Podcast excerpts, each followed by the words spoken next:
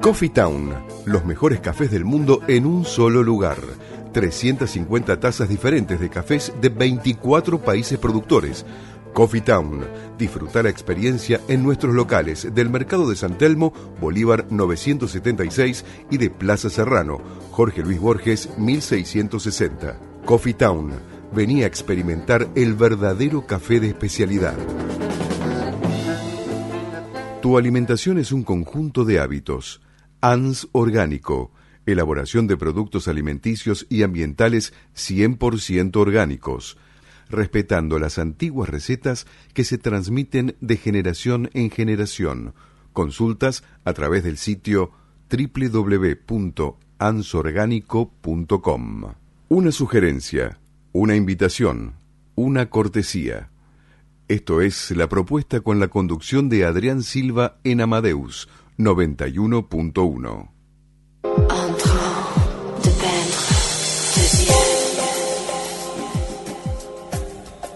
Muy buenas noches y bienvenidos a la emisión número 50 de la propuesta radio. ¿Qué tal? Buenas ¿Qué noches. tal? Buenas noches a todos. Buenas noches. Buenas noches. Y bueno, desde los estudios acá de Radio Amadeus, FM 91.1, siendo las 20. Las 20.03 de la noche, Y con ven- 23 grados. Es una noche linda, fresquita, otoñal. Así es. Bueno, y voy a empezar a comentar quiénes van a estar en el bloque antes de comenzar con la cartelera. En el primer bloque ya vamos a estar con la licenciada Silvia Obsejevich, que nos va a hablar sobre un tema de actualidad de la delincuencia. En el segundo bloque, acá Lili con Hola, hola. Turismo Renacer, contándonos sobre el Hotel LD en Córdoba, ¿no? Exacto, la Y- falda. Y, vamos a estar en comunicación con Ariel. Exacto, Ariel Mancini. Bien. Y en el tercer bloque, el ingeniero Juan Nolasco nos comentará cómo hago mi vino. Una capacitación para entusiastas y avesados en el mundo del ¡Qué vino lindo! Y todos aquellos curiosos. Hoy vamos a tener una noche especial Sí. por nuestros 50 primeros programas de la propuesta. Qué bueno. Si no se lo pueden perder. No, La y además, que sí. sí. Qué bueno, muy bueno. en el cuarto bloque estaremos con una bebida tradicional y autóctona de nuestro país, ¿no? El mate. Mm. ¿Con quién? Con María Josefina Armendares. Y bueno, además de que ingeniera, sommelier en yerba mate. En el quinto bloque ingres- ingresamos al evento cervecero, Copa Argentina de Cervezas 2019, ¿eh? así que prepararse todos los cerveceros, que se hace el próximo 29 de junio con el experto y evangelizador cervecero ingeniero Martín Boan. ¿Hay Así que degustación? Esperemos que sí, Martín, esperemos que te... Te esperamos, Martín, acá Sí, para sí, hacer la degustación, por favor. Vos que te gusta degustar todo y hacer el análisis sensorial, te esperamos acá con unas birras. Y en el sexto bloque, espacio perfectamente imperfecto, ¿no? Con la psicóloga social Irene Ocampo, que nos va, a- nos va a hablar sobre pertenecer y... Bien. Y después, en el último bloque, con Sui Retro, que ya Sí, este todo sábado este sábado con quedan las horas contadas. Sí. Así que para la Impresionante, inauguración. ¿eh? Así música de los 60, 70 y 80 para recordar, para volver a revivir esa música. Bueno, le mandamos saludos y unos grandes cariños y besos a Carolina Sanz Lío. Carolina, sí, le mandamos un besito grande a ella y a su hija. Así que bueno, la esperamos el próximo A miércoles. Karina Besito. Alonso también. con Cari Mariana, Alonso Sí. también, otro que besito están para ella con, que está con trabajando. Mariana también. No, están con Mariana, Están con acompañándolo Marianita. porque Mariana, la hija, empezó la escuela de danzas de noche, así que bueno. Bueno, acompañando a su hija, muy bien. acompañando, Sí, sí. Y bueno, y Ricardo Piñero, acá en la Acá operación. Ricardo que está, está hecho un manotas a cinco manos trabajando esta noche. El pulpo, Ricardo. Así es. Y- Y comenzamos ¿no? con la propuesta. Sí, comenzamos con la cartelera, señores. Les voy a comentar que eh, inauguró nuevamente, bueno, el, el zoológico de Buenos Aires. eh, a través ahora se llama Ecoparque, ¿no? Es un espacio con senderos y vegetación para disfrutar en familia. Eh, esto es de mm, los días martes a domingos de 10 a 17 horas. La entrada es por Plaza Italia, libre y gratuita. Tenemos Qué para bueno. este viernes 15 a las 20 horas teatro Los ojos llenos de amor de Abel Santa Cruz en el Teatro Luisa Beil y por Ituligoyen 3386. Tenemos sorteos para nuestros oyentes, dos entradas gratis para este evento. Después tenemos para el sábado 16 de marzo, Bonuit Tango, 22 horas, Teatro Luisa Beil y Porito Yrigoyen 3386. Tenemos también dos entradas gratuitas para nuestros oyentes. El sábado 16 también tenemos hay una fiesta eh, que un evento gastronómico que se llama Patio Gastronómico, que es un encuentro para todas las colectividades. Se va a realizar de 12 a 21 horas en Avenida de Mayo y 9 de Julio con entrada libre y gratuita. Sábado 16, señores, se viene Suite Retro. Inauguración a las 22.30 horas. La mejor música de los 60, 70 y 80. Pizza Party Disco. Avenida Colombres 841. Nombrando la propuesta, entrada gratis. No te olvides de reservar hasta el viernes. Domingo 17 Feria, domingo la, la Feria, en Masa 1165 Boedo. No se suspende por lluvia, entrada libre. Domingo 17 tenés el, para disfrutar el jardín japonés, con sus esculturas, puentes, pérgolas, senderos. Eh, es un lugar eh, donde nos invita a la reflexión, tiene sus senderos espirituales orientales, los peces koi, que así se llaman a las carpas que ellos crían, que son un símbolo de la tenacidad y la persistencia. Esto es en Avenida Casares 2966, entrada 120 pesos, niños, jubilados y discapacitados gratis. Domingo 17, Paseo La Plaza, Sala de Cavern, uno para todos, show de stand-up, Avenida Corrientes 1666 y tenemos cuatro entradas gratis para nuestros oyentes. Y me olvidé de algo. El viernes 15 se estrena La Dama de las Rosas en el Teatro San Martín, que es un musical de Pepe Cibrián. Eh, la obra está ubicada, sí, está ubicada, eh, centrada en los años 20, post Segunda Guerra Mundial, y habla de un personaje de, que, de una señora que vive en su casa con su madre en prisión, ¿no? Y hace un personaje donde se desdobla eh, estos encuentros son, empieza, la inauguración es el viernes a las 20.30. La entrada sale 350 pesos. La entrada es por Sarmiento 1551. Los días miércoles, gente, va a haber entradas populares de 150 pesos. ¿Dónde te tenés que eh, sacar la entrada de 150 pesos? En la página www.tuentrada.com. Ahí tenés los días miércoles a 150 pesos este espectáculo maravilloso, de Pipito Cebrián. Eh, es una obra con José María de Mare. Después, bueno, un llamadito a la solidaridad y vamos terminando. Los peques de la matera de la zona de Quilmes. 35 nenes que te necesitan, necesitan de nuestra colaboración. Eh, están armando el merendero y necesitan puertas, están haciendo el baño y la cocina. Y están necesitando al que pueda donar, necesitan una cocina de cuatro hornallas con horno, heladera con freezer. Y bueno, y tienen que, comprar, para eh, sí, para ayudar, ¿no? Los chicos van a estar vendiendo rifas y si se quieren comunicar para hacer donaciones, tienen que llamar al 15 5841 2949 con la señora Sandra. Bárbaro. Muy bien. Bueno, y Muchísimas ahí- gracias. Y las entradas, obviamente. Las entradas, yo les cuento cómo vamos a hacer. Tenemos nuestras vías de comunicación que es el número 11 43000114 6079 9301. Llamando a estos números accedes a las entradas que tenemos para los teatros. Luisa Beil y Paseo La Plaza. Muy bien, vamos a la tanda, Ricardo, y volvemos. En marzo llegan a Boedo noches llenas de recuerdos para bailar con la mejor música de los 70, 80 y 90. Suite Retro. Inauguración sábado 16 de marzo, 22.30 horas. Colombres 841, frente al pasaje San Ignacio, en pleno corazón de Boedo. Te vamos a llevar al momento que marcó tu vida y traételo al presente. Suite Retro, todos los sábados, 22.30, Colombres 841, Boedo.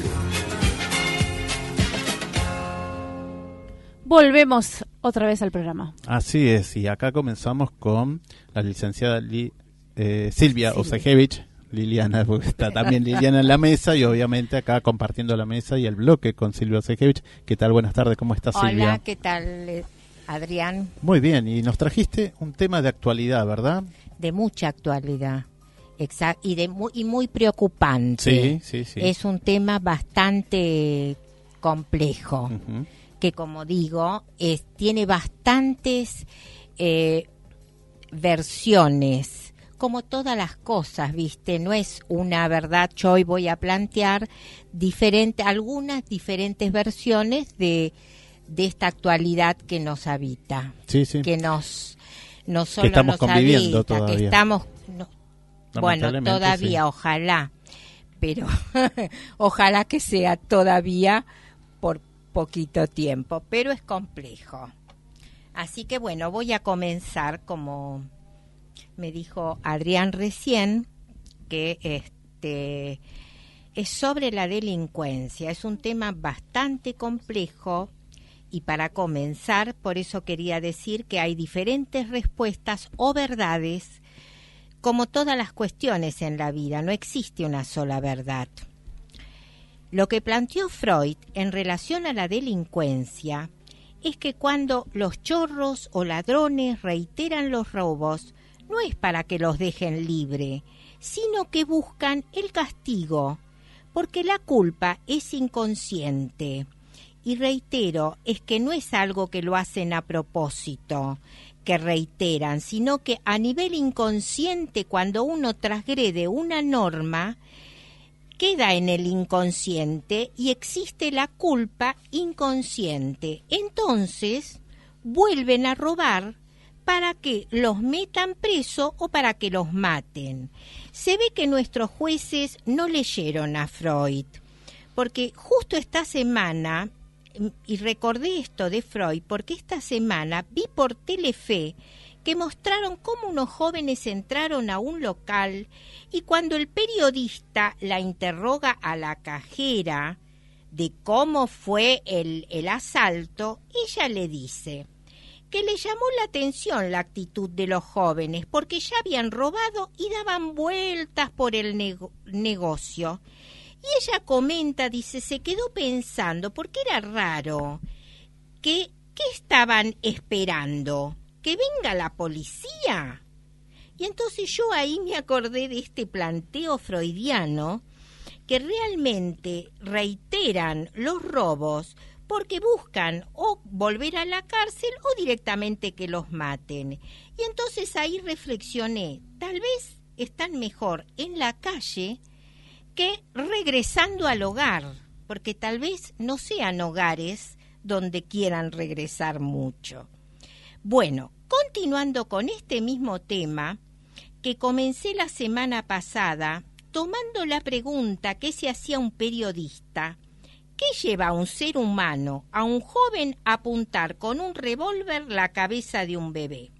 Y mi respuesta fue que son entes, es decir, estos delincuentes no llegan a ser sujetos, son entes que odian la vida porque no entran a la vida por deseo y amor de sus genitores.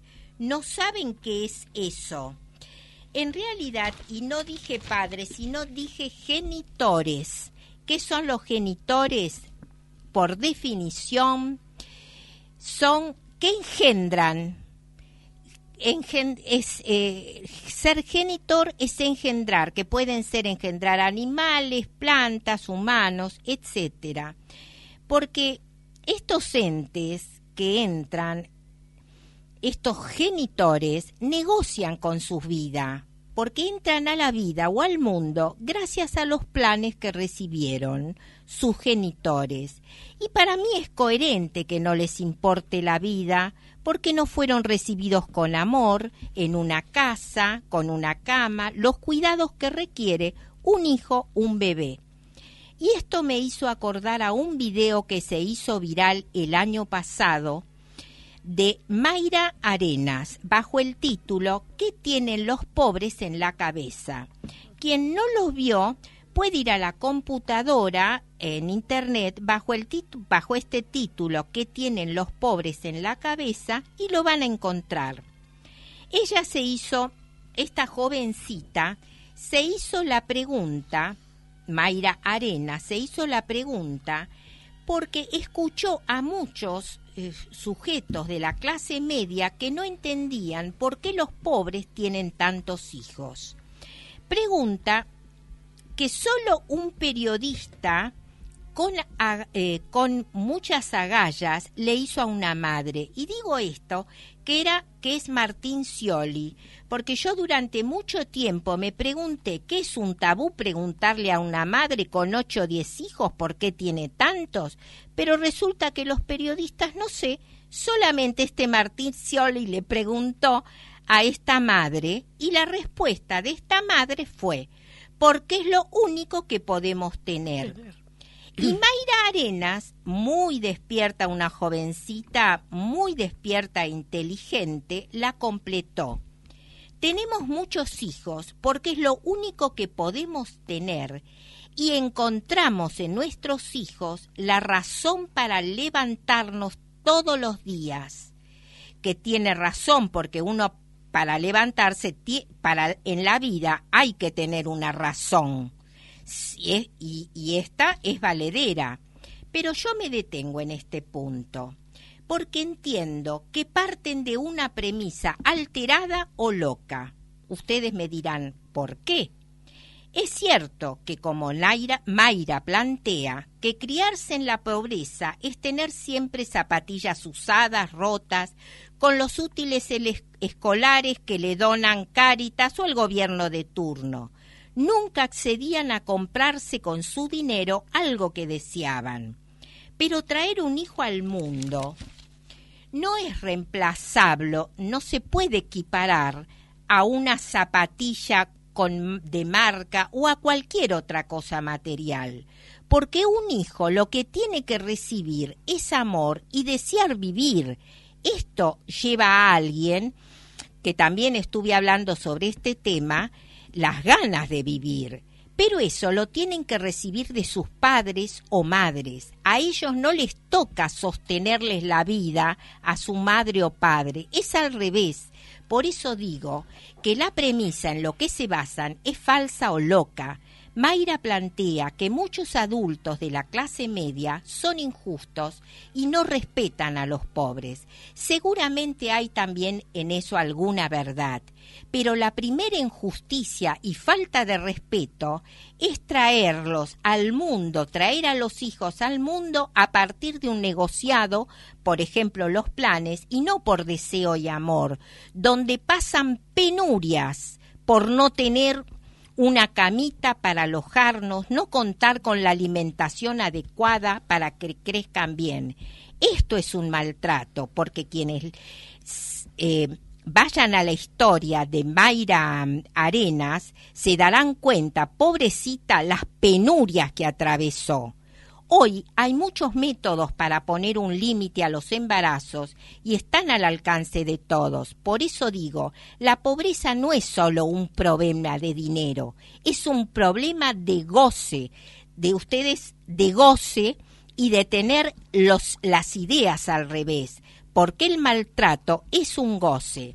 Y ustedes se preguntarán, ¿de dónde saqué esto? Bueno, por supuesto que de la teoría freudiana y lacaniana. ¿Qué es el goce? Ustedes pueden ir al sadomasoquismo, que bueno, los que tampoco saben sobre sadomasoquismo vayan a internet y se van a enterar, pero se van a dar cuenta cómo gozan los sadomasoquistas, los que se revientan y maltratan.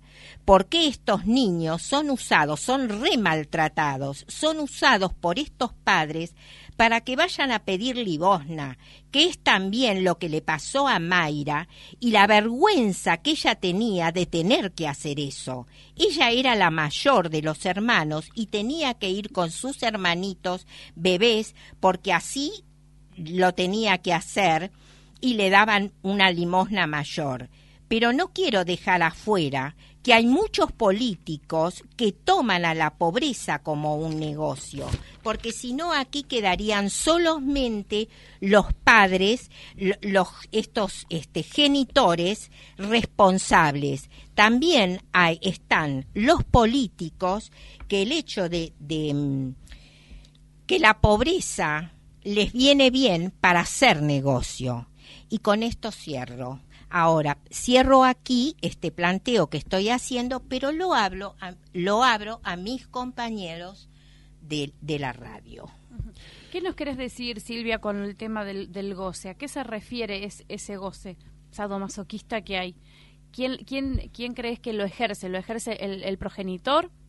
Exactamente, porque gozan, eh, el goce es este mm, yo tomé lo del sadomasoquismo porque me parece que es lo más lo, lo más que podemos este, captar con los látigos con cómo- Sufrimiento. con el sufrimiento exactamente cómo sufren y eso es un goce Ver, Se- ver gozar a su propio hijo, como decir así, en el sufrimiento. Un No, goce bueno, personal, te está claro diciendo bueno ella. está bien Ajá. yo decía También, claro ver- también, también, sí. Claro, es exactamente, pero no es que lo hacen a propósito, ojo. Pero eh, lo que sí hacen a propósito es hacer este negociado y, y traer, porque si no tenés con qué alimentarlos, ¿para qué necesitas ocho? Porque Mayra, además, a los trece, pobrecita, la verdad que se me rompía el alma cuando leí la historia de esta jovencita que pudo zafar de esto. ¿Y cómo pudo zafar? De eso voy a hablar el próximo programa. Hoy me interesa transmitir esto de que realmente es la primer falta de respeto es traer un hijo al mundo y utilizarlo para para mandarlos a, A pedir, por a ejemplo. pedir, a pedir limosna. Pero mira, se te rompe el alma y ella decía hasta los 10 años lo hizo y bueno, por X circunstancias se tuvo que quedar en la casa porque tenía que mantener a la madre con todos sus hermanitos y entonces y, y ella tuvo que dejar la escuela porque se juntó con un señor mayor de, eh, mayor de 30 años y tuvo que dejar la escuela porque si ella decía que estaba saliendo con este señor, lo iban a meter en cárcel al hombre.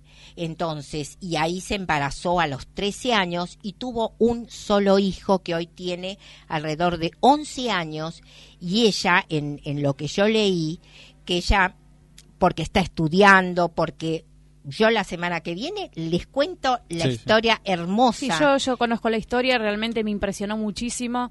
Eh, hace tiempo ya que la escuché, creo que hará unos cuantos meses que salió. este Realmente es impresionante y sí, me, me pareció mu- muy muy sincero, muy acertado su, su estudio, lo que ha hecho esta chica y realmente cómo salió adelante, ¿no? Sí, yo Pero- eso de Eso cómo vamos- salió lo vamos a hablar la semana que viene. semana- la semana que Perfecto, viene. perfecto. Sí, eso es un tema aparte. Es un tema aparte, porque no todas son Mayra no, Arenas. seguro. Es una en, No. en, en un millón. Una en un millón, Lamentablemente, exactamente.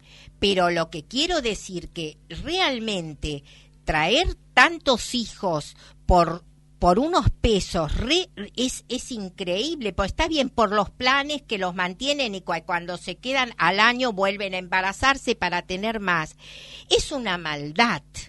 Eh, yo lo entiendo como una maldad y un goce destructivo, porque el goce también puede ser positivo, el goce placentero, pero esto es destructivo, porque realmente reciben un maltrato, no tienen, no tienen hasta donde viven, que ella vivía en, en una choza, que es en una choza do- con con el, el piso de tierra, en fin, es realmente indignante. Sí, a mí me, me partió el alma cuando cuenta en una parte que ella fue fue al baño de una compañerita Ah, un sí. día, que la invitan, una compañerita del colegio, y, y no sabía para qué servía el bidet. Claro. Exactamente. Y creo que dijo que hizo pis ahí. Sí, sí, hizo pis Hizo ahí. pis en el bidet y ella no sabía para qué era eso, porque no no estaban acostumbrados. O sea, por eso a veces dicen, claro, porque no, no saben para qué son. Lo que pasa es que hay cosas. situaciones Es que estamos hablando de un video, a veces hay grupos que visitan este eh, eh, viviendas, barrios precarios y le llevas un tubo de pasta dental y no tienen la menor idea de lo que es una pasta dental. No, nunca que eso es mucho Nunca peor que un video, ¿no? Sí, sí, sí, Este, también, también. es mucho peor, todo pero también, mira, es todo. Y además, ¿sabés lo que yo leí? Eso no estaba en el video, lo que voy a decir ahora. Ella con su hermanita, cuando caminaba, la, la que le sigue en menor, que también es una chica despierta, eh, caminaban por la calle y cuando veían el papelito, el, lo que el papelito del chocolate, Papelito plateado. el papelito plateado, corrían, corrían para ver quién lo agarraba primero para olfatearlo. Mira, si no te, te parte el alma. Y eso es la pobreza. Bueno, Que Pero- se puede disparar muchos temas también. se pero- puede disparar muchos Lógico, temas, pero bien. yo creo que la verdad está en decir esto. Sí, sí, Que hay cosas porque que hay que decirlo. Ay, tengo que decirlo, ¿viste? No puede ser que, ay, qué buena madre, tiene ocho hijos. No son buenas estas madres ni estos padres. Realmente. Y si no se enteraron, que se enteren ahora y que se enteren también la, del- de, la clase media. No puede ser, o los periodistas, no puede ser que no les pregunten, Bueno, lo- lo- porque es un tabú hablar. El tema de los. Para redondear ya. Sí. Sí. Y este, el tema en medio de hoy, eh, la otra vez estábamos hablando con varias personas que estamos en la radio, en la televisión, el- es sencillo, o sea, hoy vende el morbo, Claro. Vende sí, sí. estas cosas. Pero lamentablemente. Lamentablemente. Sí, ya lo ahí. creo. No, no, Pero no, ya no, creo que o el sea, ser yo no humano lo es permito. morbo, No, no, nosotros parte. como programa tampoco No, tampoco. consumimos eso, Lógico. pero tratamos siempre de ver Sí, hacia sí. adelante. Mirar hacia cosas, ¿no? adelante y bueno, ver este caso de Mayra, que No, es un no caso se de los ignora, más obviamente, positivos, ¿no? pero ver hacia adelante. Y bueno, por todo, eso ¿no? pensé, porque como yo no escucho que nadie dice esto, porque es una gran verdad. Sí, sí, por ¿Qué injusticia? La primera injusticia es el maltrato a los niños que realmente, yo que soy madre, ¿qué te puedo decir? Seguro. Eh, para mí es terrorífico. Seguro, seguro, seguro. Bueno, hasta hoy. Bueno, continuamos entonces la semana que viene con más de, De Mayra Arena. Arenas. Exactamente. ¿eh? Muchas gracias. Muchas Silvia. gracias, Silvia. Gracias, Bueno. Silvi. Bueno. Eh, Sí, vamos a una tanda y volvemos. muy bien, vamos a la tanda. Nos vemos en un ratito. Renacer Turismo. Simplemente distintos.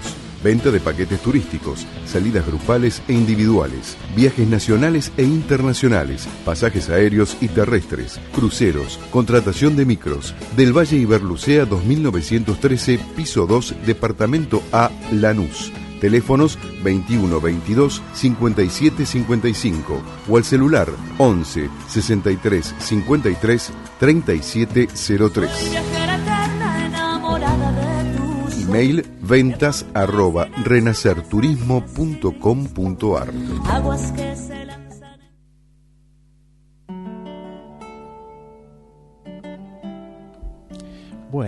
Volvimos de la tandita. así es. ¿Por qué? Porque estábamos con la tanda de Renacer, Renacer Turismo, acá con Turismo. Lili. Ya ¿Qué escuchás, tal, la, escuchás a la Sole y, y ¿quién te viene a la cabeza? Sí, sí. Lili. Lili Natale. ¿Cómo andan chicos? ¿Todo bien? ¿Qué tal, Bien, Saludo a todos los oyentes que cada vez son más, así que bueno, Sí, bienvenido. la verdad que bienvenido todos. Y bueno, ¿qué nos trae? Bueno, hoy seguimos viajando por la República Argentina. Hoy para mí también un programa muy especial. Vamos a ir a La Falda, más precisamente vamos a ir al Hotel Edén, en el cual hablando del Hotel Edén, su historia también transitamos por nuestra historia y una historia internacional. Hoy vamos a estar en contacto con alguien que trabaja allá, que es Ariel Manzani. Él es guía del Hotel Edén de hace 22 años, es informante turístico de la falda y también decirlo que es técnico en electricidad, que es su profesión, pero bueno, él tiene una trayectoria eh, muy grande en todo lo que es este su trabajo. No sé si estaremos en contacto o ¿Estás en ¿Sí? línea? Buenas noches.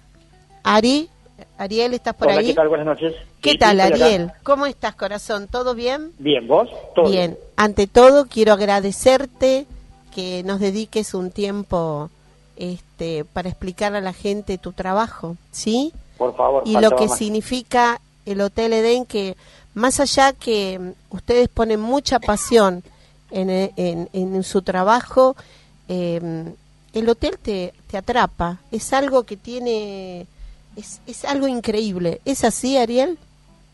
Sí, por supuesto. Tiene no solamente la historia local, sino provincial, nacional y mundial por la historia que encierra el. Eden Hotel, ¿no? Bien, claro que sí. ¿Qué nos podés contar de él? ¿Qué te puedo contar del hotel? Bueno, que es el nacimiento de nuestra ciudad, que es La Falda puntualmente, Sí. a 80 kilómetros de Córdoba capital, una ciudad turística, hoy por hoy, que nace con el hotel, como te decía recién, donde tenía un predio de 900 hectáreas, donde el primer dueño y que inicia la obra es Roberto Valque, apoyado económicamente por el grupo por el grupo financiero Torkins, lo mismo que también el banco y que tiene el pueblo Torkins en provincia de Buenos Aires, ¿no? Ubicalo en tiempo y espacio a los oyentes. Estamos hablando de qué año? Estamos hablando del año 1897, cuando inicia la obra. El 26 de diciembre de 1898 el hotel ya abría las puertas al turismo, un plazo de un año y seis meses en la construcción. Se calculan los 500 obreros trabajando las 24 horas del día, sin la tecnología ni la maquinaria que tenemos en la actualidad, y un predio de 900 hectáreas. Hoy por hoy sería la mitad de la falda para que se ubican aquellos que conocen la falda y los que no conocen la falda, desde ya que están invitados primero que nada, y bueno, sería desde el Automóvil Club de la Ruta Nacional 38 que cruza el Valle de Punilla hasta la cima de los cerros, la banderita y el cuadrado, eran los límites al este como al oeste, al norte Huerta Grande y al sur Valle Hermoso. Yo que yo estuve allí, por eso pregunté el año, en la década del 50, en el Hotel Edén. Te está hablando una compañera que está en la mesa, Ariel, Sí. y bueno, y este... Estuve en ese. Por eso buenísimo. pregunté el año, en la década del 50. ¿Con qué finalidad se hizo el hotel, Ariel?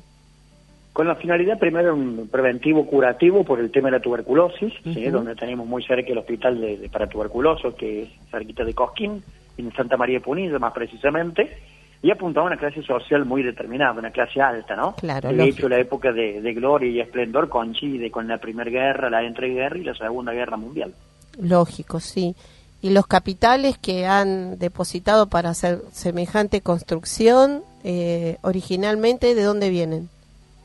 vienen de este grupo de alemanes e ingleses en su momento, Alemanes, que era el grupo ¿no? financiero Torkins, Claro. claro, que era el grupo financiero Torkins, donde Ernesto Torkins, el hombre más rico de Argentina en ese momento, mano derecha de Julio Argentino Roca también en ese momento. Tuvo muchos visitantes, ¿no? Este, conocidos personajes que eh, pasaron por ahí. Pasó por acá por el Eden Hotel Albert Einstein, el Príncipe Saboya, el Duque de Gales, Rubén Darío, Berta Sigerman, Hugo del Carril, eh, bueno, presidentes de acá de Argentina, Roca, Pellegrini, Figueroa Alcorta, Ortiz, Alvear, Barra, Ramírez, y el mismo Perón sin ser presidente también, ¿no? Sin ser- Entre otras familias de la oligarquía, ¿no? Totalmente, totalmente. Aparte, en, en su época de oro, claro, como estaban las guerras en Europa, la gente venía para disfrutar de ese espacio, ¿no? De, de lo que es eh, las instalaciones del hotel. Exactamente, ellos escapaban, digamos, de las guerras, como bien decís, de, de la Primera Guerra, de la entreguerra y de la Segunda Guerra Mundial, buscando la, la América, muchos de ellos. Pero sí, es la época de, de esplendor y de gloria del hotel, que apuntaba a todas estas personalidades que han visitado el Eden Hotel como grandes familias de la oligarquía argentina, llámese Ancho Arena, Bianchi, Monte de Oca, Peralta Ramos, los Bungs, los Baquier, Claro, los. Torkin, los Gessel, entre otros, ¿no? Claro, claro. ¿Y hay algo esotérico también dentro de lo que es el hotel, Ariel? Y tenemos de todo un poco, ¿no? O sea, es un, un- un crisol de, de- de cosas que pasan en el hotel, más allá de la parte histórica que, que has tenido la oportunidad de compartir con nosotros. Qué hotel, extraordinario. Sí, sí. Eh, tenemos la visita guiada nocturna, donde dejamos la parte histórica de lado y apuntamos a la parte mitológica, esotérica, energética y la de mitos y leyendas. Si bien el hotel responde a la, la ornamentación que tiene la arquitectura del Eden Hotel, responde a la mitología germana escandinava, ¿no? Lógico. Lo que pasa que como los vikingos no hicieron imperio, como el caso de los romanos, los griegos, conocemos de otras mitologías, y no tanto la germana escandinava, que es la que han tratado de representar en la ornamentación que acompaña la arquitectura del Eden Hotel. Claro. Estarían visitando el Valhalla, de, no el Edén de Adán y Eva, como uno supone, Claro. sino el Edén germano ancestral. Lógico.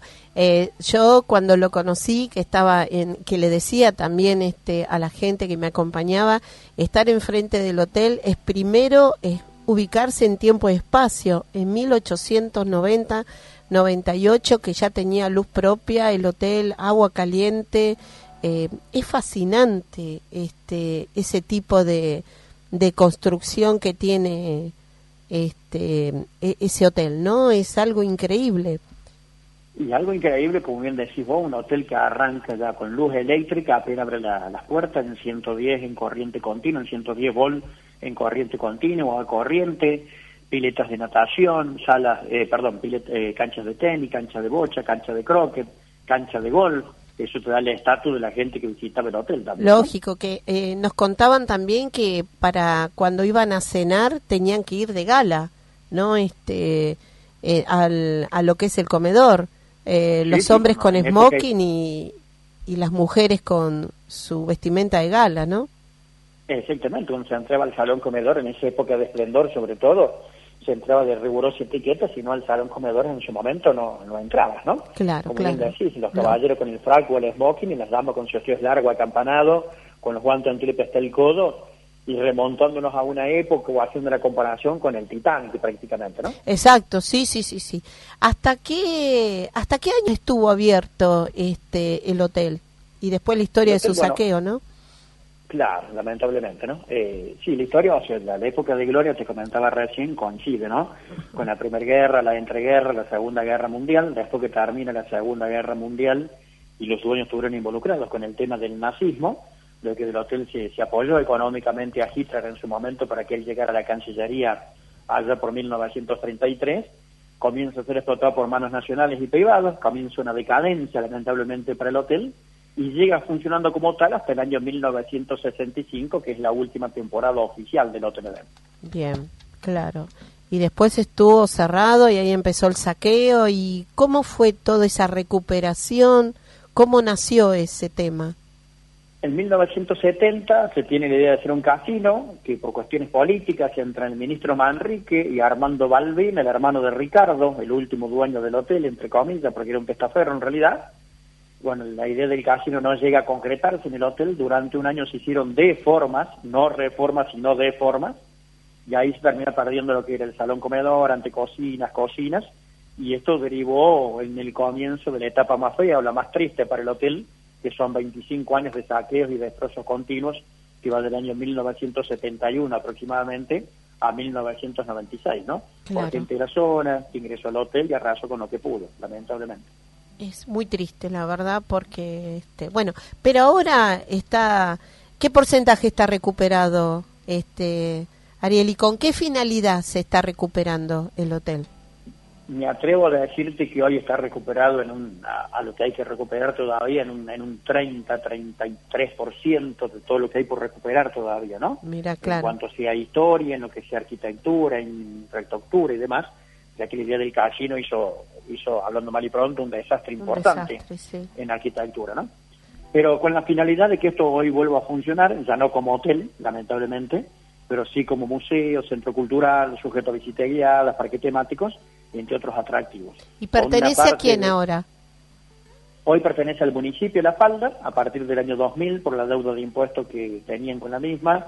Los últimos dueños, el municipio quedó con el hotel, eh, es decir, blanquearon las deudas quedándose con las tierras, ¿no? Por eso hoy el dueño del hotel es el municipio de La Falda, y a partir de mayo del 2006, del primero de mayo más precisamente, lo toma un empresario local en concesión, que se llama Leandro Rossi, el cual tiene esta idea de que esto vuelva a recuperar, ya no como hotel, pero como museo, centro cultural, que se decía hace un ratito también, ¿no? Claro, claro. La verdad que es fascinante. Yo invito a la gente porque más allá, mi primer visita fue nocturna y la verdad que bueno, dije, no, no, esto tengo que conocerlo, conocer su historia y la gente no va a venir defraudada para nada porque mm, es fascinante, fascinante y aparte sus alrededores también, el cuidado que tiene ese jardín todavía que este es impactante. Sí, bueno, hay mucha gente de, de la audiencia seguramente debe conocer Sí. a Carlos Tais, que ha diseñado la gran mayoría de los parques de acá de Sí, Argentina. sí, sí. Fue el que diseñó el parque del Eden Hotel. Así que, bueno, vuelvo a repetir la historia que encierra este edificio, ¿no? Hoy una, una parte del predio, de las 900 hectáreas que tenía el hotel, actualmente le queda el 1%, o sea, 9 hectáreas Claro. dentro de la cual hay una parte dedicada a lo que es la educación, ya que hay una universidad, y también está la parte del, de la parte hotelera nuevamente, que era el antiguo obrador, donde vivieron los 500 obreros, que hoy funciona como el hotel boutique, que de, de 16 habitaciones, perdón, ya hay 12 habilitas al turismo.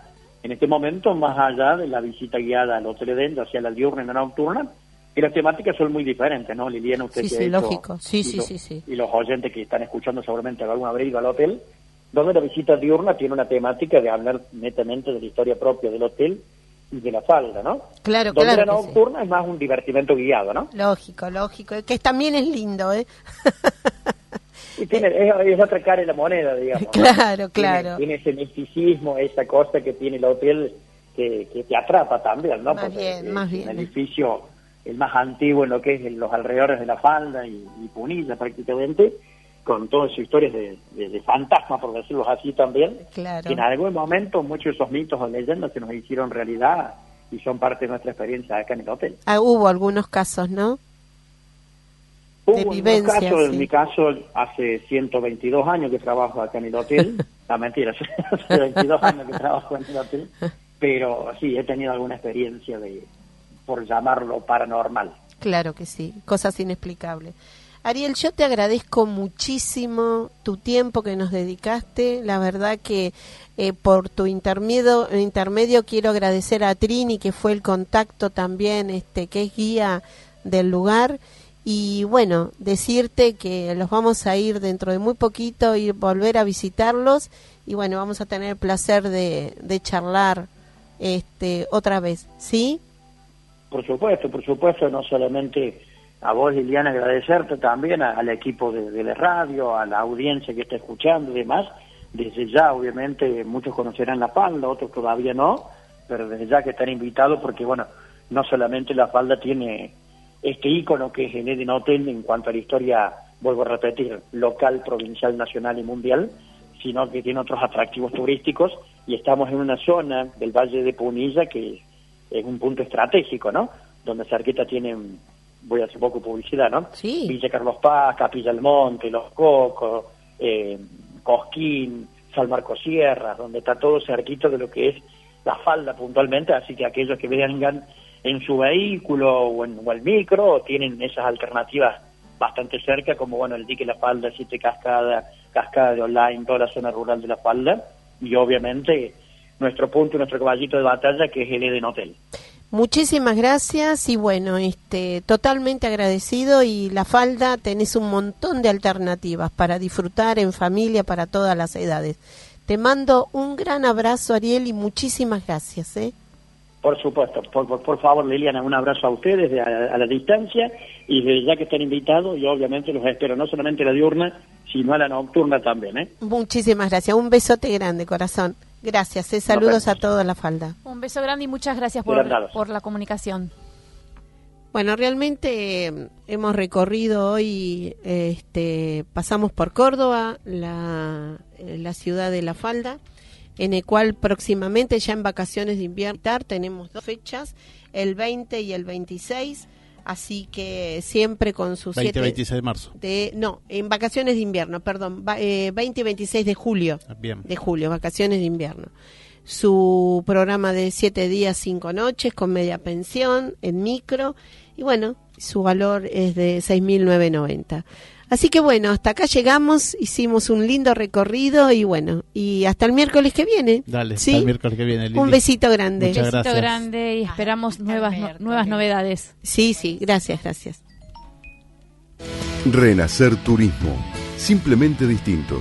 Venta de paquetes turísticos, salidas grupales e individuales, viajes nacionales e internacionales, pasajes aéreos y terrestres, cruceros, contratación de micros. Del Valle Iberlucea 2913, piso 2, departamento A, Lanús. Teléfonos 21 22 57 55 o al celular 11 63 53 37 03.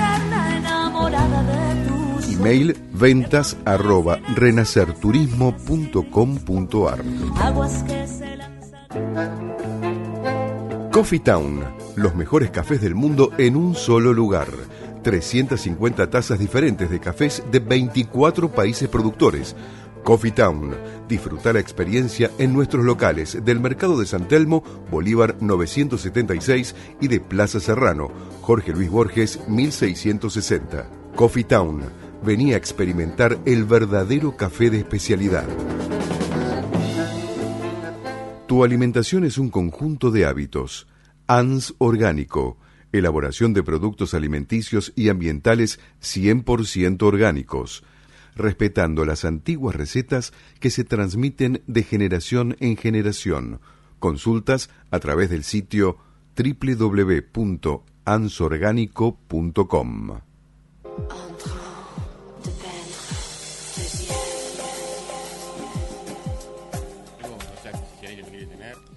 Por supuesto, Juan. ¿Qué tal? Buenas tardes, Juan Nolasco, el ingeniero Juan Nolasco acá. ¿Qué tal? Mucho gusto, ingeniero. ¿Qué tal? Buenas noches. Un placer, ¿Cómo están ¿eh? Quiero gracias saber por eso. ¿cómo hago mi vino? Claro. Eso es muy lindo y muy fácil. Ah, sí, bueno, buenísimo. Así que, bueno, Juan Nolasco tiene una capacitación, además, este, es todo un, yo no digo que es un emprendimiento, es todo un taller de capacitación para todos los amantes del vino. Están invitados, están en la localidad de Morón, muy cerquita de- de la universidad. Así que, bueno, bienvenido, Juan, a la propuesta. Bueno, muchas gracias. Muchas gracias por invitarme. Bueno, nosotros este, tenemos un, un proyecto, un programa que se llama Hago mi vino, que en realidad lo que queremos es reflotar y mantener viva esa pasión, diría yo, que por ahí nuestros abuelos inmigrantes trajeron de hacer sus propias cosas, entre ellas su propio vino. Y nosotros, si bien estamos en la ciudad, no queremos perder esa costumbre. Y desde, bueno, particularmente hace 18 años que hacemos vino para nosotros, pero desde hace 8 años eh, se nos ocurrió empezar con Hago mi vino, que es una forma de eh, que aprendas a hacer vino, vino casero, vino artesanal, pero con todos los cuidados y la- los controles técnicos actuales, eh, que es muy sencillo. A, partir de, de las uvas que evidentemente no son de Buenos Aires porque la producción que hay es muy limitada acá en la provincia de Buenos Aires, sino que traemos uvas de Mendoza. Las uvas son cosechadas y traídas en, camión frigorífico desde Mendoza. Entonces, a partir de 100 kilos de uva, que es el módulo que manejamos por persona, al, al finalizar ese proceso que dura ocho meses, porque la idea es hacer un vino natural. ¿Esto qué implica? No utilizar procesos o productos químicos que aceleren pasos, porque total tenemos todo el tiempo. Lo que no tenemos es paciencia. Claro. Porque en la inmediatez que vivimos siempre resulta difícil esperar. Sí, más más en esta en esta zona, ¿no? Porque Claro, capital, Gran Buenos Aires, exactamente, volamos por Exactamente. Pero bueno, eh, la espera también vale la pena porque uno va viendo cómo, cómo se va transformando, cómo va madurando, cómo va mejorando y por supuesto cómo se va limpiando, porque uno de los procesos más importantes es la decantación. Para eso requerimos tiempo para que por gravedad las partículas sólidas Va decanten, claro, ¿no? y se forman las borras que van siendo descartadas. Pero bueno, al final del proceso vos te llevas 60 botellas de vino con tu imagen, con la etiqueta que vos pensaste, eh, de alguna manera un proyecto este, que, que lo viste nacer, casi un casi un, un parto, ocho sí, meses, nueve meses, ¿no? Un- un- Pero Vamos a parir un gran vino. Exactamente, la verdad que sí, la verdad la verdad que sí. Y por otro lado, otra cosa que nosotros nos sorprendió cuando empezamos con esto es que, claro, empezó a arrimarse gente y cada uno trae una historia atrás. Si no es una historia familiar, es un, proyecto, a veces es eh, gente que tiene una idea, o chicos que se acercan al vino desde otro lado que no sea solamente el consumidor o, o la, o la parte de degustación, sino que tienen aprender un poco más sobre la posibilidad de hacerlo el vino. Y lo que más nos llena de orgullo es que muchos de los que pasaron por este Hago mi vino hoy son hacedores de sus vinos en sus casas, que es lo mejor que puede pasar, ¿no? Que el- lo que nosotros quisimos transmitir era eso, ¿no? Que, la- Claro, que no se sí, pierda sí. La, la costumbre.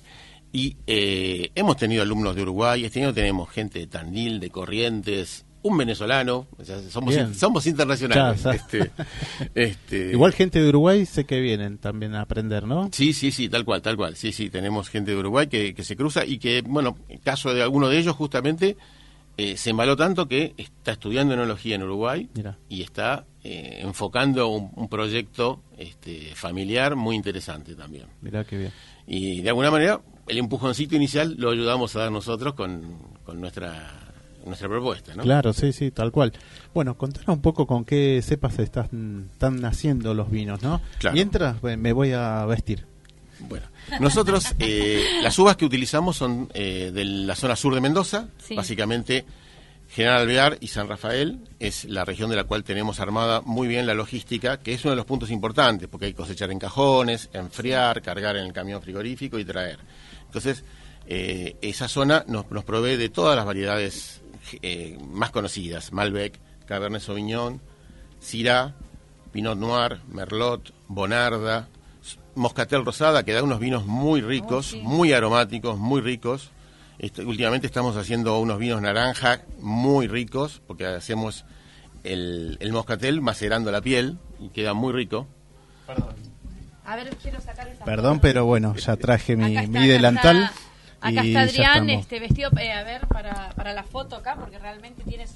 su- Bueno, sí, continúa Juan, por favor. Bueno, acá Adrián trajo un vino que eh, le traje para que deguste hoy, que tiene un poquito de mi corazón porque eh, las uvas de este vino las coseché yo, o sea, no yo solamente, sino fuimos un grupo a Mendoza, todos los años hacemos un viajecito a Mendoza para cosechar uvas, porque claro, estando en la ciudad, nos falta ese contacto que es estar en el viñedo, En el viñedo. charlar con, con la gente que está todo el año laburando, porque para recibir las uvas de Buenos Aires está bárbaro y vos te pones a hacer vino, pero el, el trabajo en la, vi- en la viña durante todo el año hay que, hay que hacerlo. hay que hacerlo hay y aparte el que está ahí, Y ahí es- al frente, Es ¿no? muy importante entender la realidad de, la- la- de las economías regionales, Claro, que sí, no, sí. no, no siempre están muy bien. ¿no? ¿Qué cantidad, eh, qué producción hacen de, de estos vinos? Mira, nosotros, como te decía, cada uno de los alumnos hace un, un- un módulo de eh, 60 botellas 60 como mínimo. Hay gente que por ahí se juntaron dos o tres amigos y hacen 200 botellas como para no quedarse cortos. Eh, pero eh, al final del año nosotros estamos produciendo acá alrededor de 3.000 botellas por año. Esa es más o menos la... la- 3.000 botellas por hora. Bueno, pero todo el sistema como se hace tradicionalmente y natural. Absolutamente, absolutamente. Sí, esto es uva y ¿Cómo, paciencia. cómo vino ahora con eh, que comenzó ya la cosecha, Sí, obviamente? Tal cual. El, el sábado pasado comenzamos eh, a elaborar. A elaborar. ¿Y qué, cómo viene la, la producción? Bueno, este año es un año interesante porque si bien hubo en la zona de Mendoza hubo eh, un poco de heladas que redujo la, la, la cantidad de uva que va a haber, la sanidad es muy buena. Ah, y bien. este, el, el verano ha sido muy benigno, por lo tanto las uvas vienen con muy buena cantidad de azúcar, Qué bien. muy sanas. Bien, bien. Eh, así que eh, yo auspicio que vamos, el 2019 va a ser un año bueno, muy bueno. El 2018 también lo fue. Qué bueno. Hubo dos temporadas bravas, que fueron 2016 y 2017 en Argentina, que eh, mermaron mucho la producción. De hecho, como productor mundial, descendió Argentina en, en- en la escalera de, de los eh, importantes y estamos recuperándolo, por suerte. Pero bueno, eh, este año muy bien. La verdad que muy buenas uvas, muy buenas uvas. ¿Qué te- eh, además, este, comenzaron este sábado a ya con todas las cepas que trajeron de allá. Exactamente, sí, sí, porque eh, semanalmente es un camión que viene, Claro. que trae uvas este, ¿Quedan todavía grupos por Sí, empezar? todo, todo, todo, todo marzo, todos los sábados de marzo, porque la actividad nuestra está eh, circunscripta a los días sábados. Porque como todo el mundo tiene su trabajo o su... El, sábado es un poquitito más... Es el día que uno... ¿no? uno claro, sí, para dejarlo. sí, y, sí. y cada encuentro son dos horas, dos horas y media. Tampoco es algo que lleve mucho tiempo. Eh, pero bueno, eh, como te decía, eh, todos los sábados de marzo ya tenemos este, cubierta la... La capacidad. La capacidad, sí, sí. Estamos anotando para el día 30 de marzo los, los, Los últimos que quedan. y sí, yo diría que hasta el 14 de abril o 13 de abril todavía hay uvas buenas. Ajá. Después ya empieza a, a mermar la cantidad y probablemente la calidad. Va a haber sobremaduración y algunos otros este, procesos que hacen que la calidad de la uva no sea la óptima. Claro. Nosotros decimos que lamentablemente lo que no haces en marzo o abril, hasta el año que viene no podés volver Claro, a hacerlo. ya es anual, es, Es- un ciclo es anual. Exactamente. exactamente. ¿Y ah, con- cómo empezaste Hago mi vino? Ahí en. Bueno, esto es en tu casa, ¿no? Más o menos Sí, es, una, es una- una casa familiar, sí. Este, y como te decía, Bueno, que la- hace la 18 acondicionaste años, todo para hacer Hace 18 años empezamos como un desafío este, diciendo, che, vamos a hacer vino, ¿cómo no, ¿cómo no nos animamos a hacer vino? Y fue realmente una experiencia buenísima, fue un grupo de amigos, y lo único memorable o lo más eh, que recordamos de ese año fue que eh, us- utilizamos damajuanas de vidrio de 25 litros, toda la, la vieja usanza, y una noche de tormenta, una de las dos damajuanas que teníamos se rompió. Así que perdimos el 50% de la producción Qué en una terrible, sola noche. ter- terrible. Pero bueno, de ahí ya nos pasamos a la serie inoxidable y entonces dijimos vidrio A- a- a nunca mejorar un más. poco. Claro, Sí, tal sí, cual, sí, tal cual, tal cual, tal cual. ¿Y quiénes te acompañan acá con Bueno, el- somos tres amigos, este, Claudio Roa y Claudio Bonisolo, los que Bueno, nos saludo dedicamos, grande ahí por supuesto que les están escuchando y bueno, y, y año tras año se suman un montón de amigos, porque cada uno de los que pasó por acá es un amigo más. Los que hacen su vino, porque vuelven a traernos lo que hicieron. Y los que no hacen su vino, porque vienen, che, prendemos la parrilla y, y- y- y siempre se prenden. Es, Sí, seguro. es un poco el espíritu que nos, que nos, que nos une. ¿no? Seguro. Acá trajiste, bueno, hoy nos trajiste un Syrah y qué otro. Un? Pinot Noir Un también. Pinot Noir. Sí. ¿El Merlot cómo viene? ¿Están trabajando? Este ¿Cómo año, está? eh, de hecho, eh, el sábado estuvimos moliendo Merlot y el que recibimos, una calidad excelente, un color que me impresionó. ¿eh? En el momento de la, o sea, la, la máquina que se usa para moler es una despalilladora moledora que separa el escobajo, que es la parte herbácea del racimo, de, los, de las bayas propiamente dichas, y luego muele la valla para que se salga el jugo. Bueno, el jugo ya salía de un color rosado intenso, o sea, era impresionante la capacidad de, de tinción que tenía la piel de esa uva, era impresionante. Claro. Muy bueno, muy bueno. Y, mm, ¿quién- eh, y también esto también el diseño, ¿no? De la etiqueta y el capuchón, ¿no? También ven esas cosas, ¿no? Por supuesto, sí, sí, o sea, cada uno... vez me- me hay gente, hay ¿no? gente que que viene acá su- a Gomi Vino con una idea ya clara de lo que quiere en su imagen. Y el que no, que dice, no, me gustaría una foto de esto, bueno, le damos una mano también. O sea, la idea es que vos vengas a hacer el vino partiendo de nada más que traer una ropa que no te preocupe mancharte, Por porque supuesto. más está. allá de que les damos Ahí un está con delantal, el delantal, la cada uno tiene su delantal, pero bueno, este y nada más, o sea, está todo incluido, eh, uvas, botellas, controles técnicos, corchos, etiquetas, las cajas el día que te las vas a llevar a tu caja, son 10 cajas que te llevas. Me decía Liliana, que recién estaba acá, Sí. este, nos comentaba si se pueden hacer visitas. Por supuesto, todos los ¿Qué sábados días, estamos. qué días, los qué- sábados, es el único día que ¿A ¿Los estamos ahí. en dónde? Contanos en qué lugar y Estamos a qué hora. en Morón, en, muy cerca de la estación y de la Universidad de Morón, eh, en la calle Ascuénaga 441. De 10 a 16 horas estamos todos los sábados. Eh, nosotros tenemos nuestro propio vino, eh, que es eh, la etiqueta que está registrada en el Instituto Nacional de Vitivinicultura. Eh, se llama Fondo de Ascuénaga. Bueno, estamos en la calle Ascuénaga y en el fondo, así que de ahí viene el nombre. Y por supuesto que este, en esta época del año el que se arrime va a estar eh, salpicado probablemente porque está entrando todo el tiempo uva, moliendo, poniendo a fermentar, haciendo controles.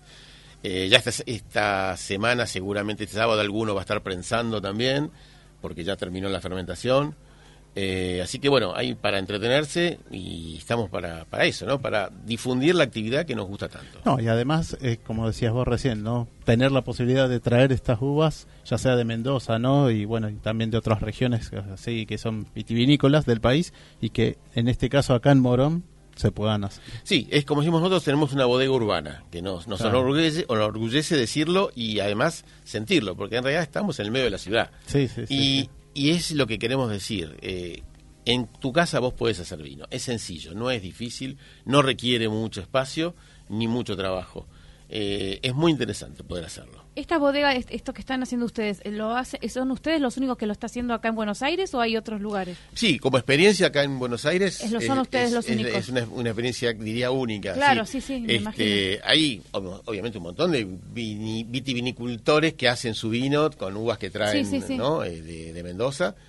Eh, pero bueno, pero lo de poder hacer. eh, Este vino, eh, digamos, que le enseñan a la gente y que Claro. cada uno se lleve sus 60 botellas, es una idea de ustedes y no hay en otro lugar. Sí, esa- eso, eso creemos, por lo menos. Buenísimo, este, bueno, genial. Así que los que estén interesados ya saben, pueden los sábados de 10 a 16 horas en la escuela 441 hago mi vino. Sí, si nos buscan en internet enseguida, Sí, los van enseguida con hago mi Hago vino, mi vino, ahí Hago los mi van a encontrar, aparece- ¿eh? Bueno, ¿quieren queso acá con vino? Sí, sí, y sí. grapa.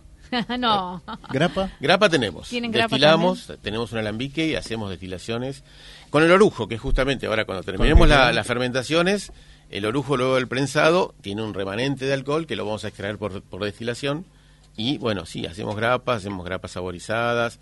Nos entretenemos. El- esos meses que no hay mucho para hacer al vino, nos ponemos a jugar con otras cosas. Seguro. Así que, no, y está bueno. Yo tuve la posibilidad de hacer con el resto de, de lo que del despalillado y todo eso, hice unas confituras de mermeladas de uva. Claro, también, Así por que supuesto. Habíamos Sí, hecho sí, con sí. Malbec, así que bueno, les comento a los oyentes, también soy enólogo, así que bueno, conociéndolo a Juan, la verdad que está lo que decís, ¿no? Hacer tu vino en una zona urbana es fantástico y, y bueno, una, una felicidad de haberte encontrado también y bueno, y esta difusión que haces, hago mi vino, ¿no? Desde Facebook. Y esto es hago mi vino Sí, punto wixsite.com barra home. Ah, bueno, es una el página sitio de web. WIT.